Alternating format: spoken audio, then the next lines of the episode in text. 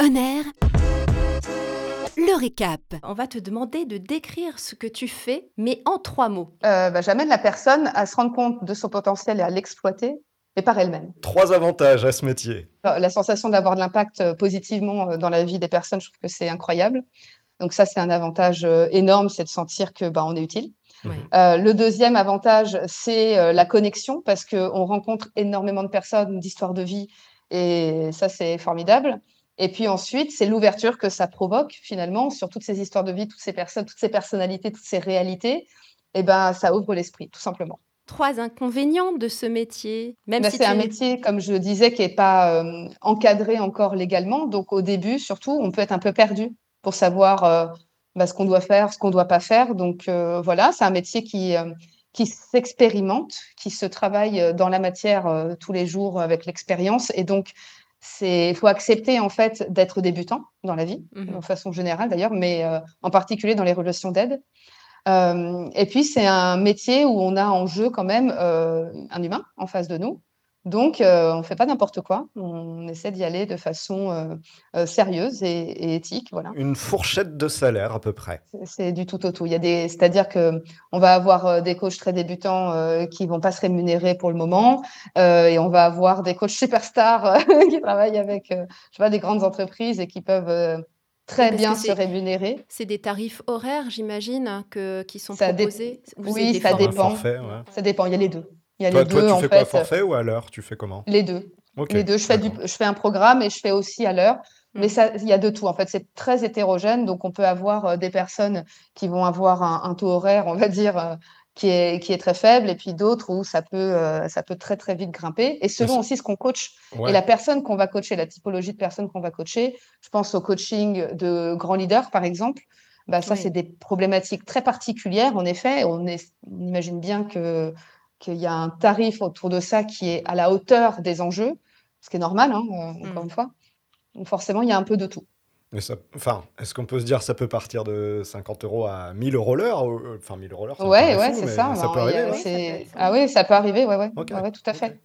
Donc le marché très très hétérogène. Après, ça dépend euh, ce qu'on entend par le marché. Et justement, est-ce qu'il y a une évolution possible? Euh, il y a plein de possibilités d'évolution quand on veut coacher. Donc, la- une des, des possibilités, c'est de s'expertiser, c'est de se nicher, comme on dit. Euh, donc, c'est de trouver finalement euh, le- la typologie de personnes euh, qu'on va pouvoir aider la plus précise possible, avec le plus d'expertise possible qu'on va mettre derrière. Mais c'est pas la seule possibilité. On peut aussi s'orienter, par exemple, dans le coaching d'entreprise, c'est-à-dire on est en entreprise en interne. Euh, Ah oui. On est salarié euh, de, de la boîte et on va aider les personnes en interne. On peut travailler avec des entreprises, travailler avec des particuliers. On peut travailler sur des sujets euh, sans être niché complètement, mais sur des sujets particuliers. C'est mon cas, par exemple, là, sur la sphère travail et leadership. Il y a des personnes qui vont euh, s'orienter sur effectivement préparation mentale, euh, athlète, d'autres qui vont être sur les relations de couple, l'amour. Enfin, voilà, il y a plein de sujets euh, à adresser en fait en particulier. Au niveau des études, je pense que ce sont des, des formations qui te donnent un titre, une certification, ou, ou alors c'est pas du tout, comme tu disais, réglementé. Il n'y a pas de diplôme de coach officiel, si. Peut-être des formations à passer. euh. Il y a des formations, il y a des formations qui commencent à être plus reconnues, donc qui sont par exemple accréditées ICF, qui est l'une des, on va dire, les- des, des labels internationaux euh, pour le coaching.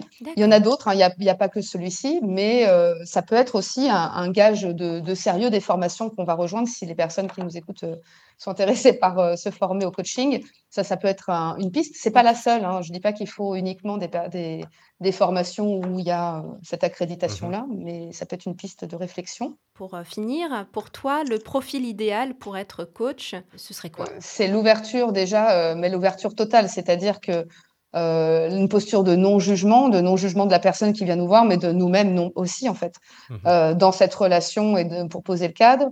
Avoir aussi euh, bah, des compétences relationnelles, c'est-à-dire que justement, être en capacité de comprendre ce qui se passe au moment où ça se passe, recadrer s'il y a besoin, essayer d'amener la personne, travailler aussi avec des outils, choisir ses outils en fonction de l'intérêt de la personne. Avoir une dimension psychologique, j'allais dire, c'est-à-dire vraiment être en capacité d'avoir du discernement, de comprendre euh, euh, ce qui se joue ici et ce qui est caché. voilà, il y a des choses qu'on exprime, puis des choses qu'on n'exprime pas, et voilà, aller un peu gratter là-bas. et puis créer aussi les conditions de la confiance. Ça, c'est hyper, hyper important. Voilà, déjà, c'est pas mal, je pense. Mhm. Ouais, carrément.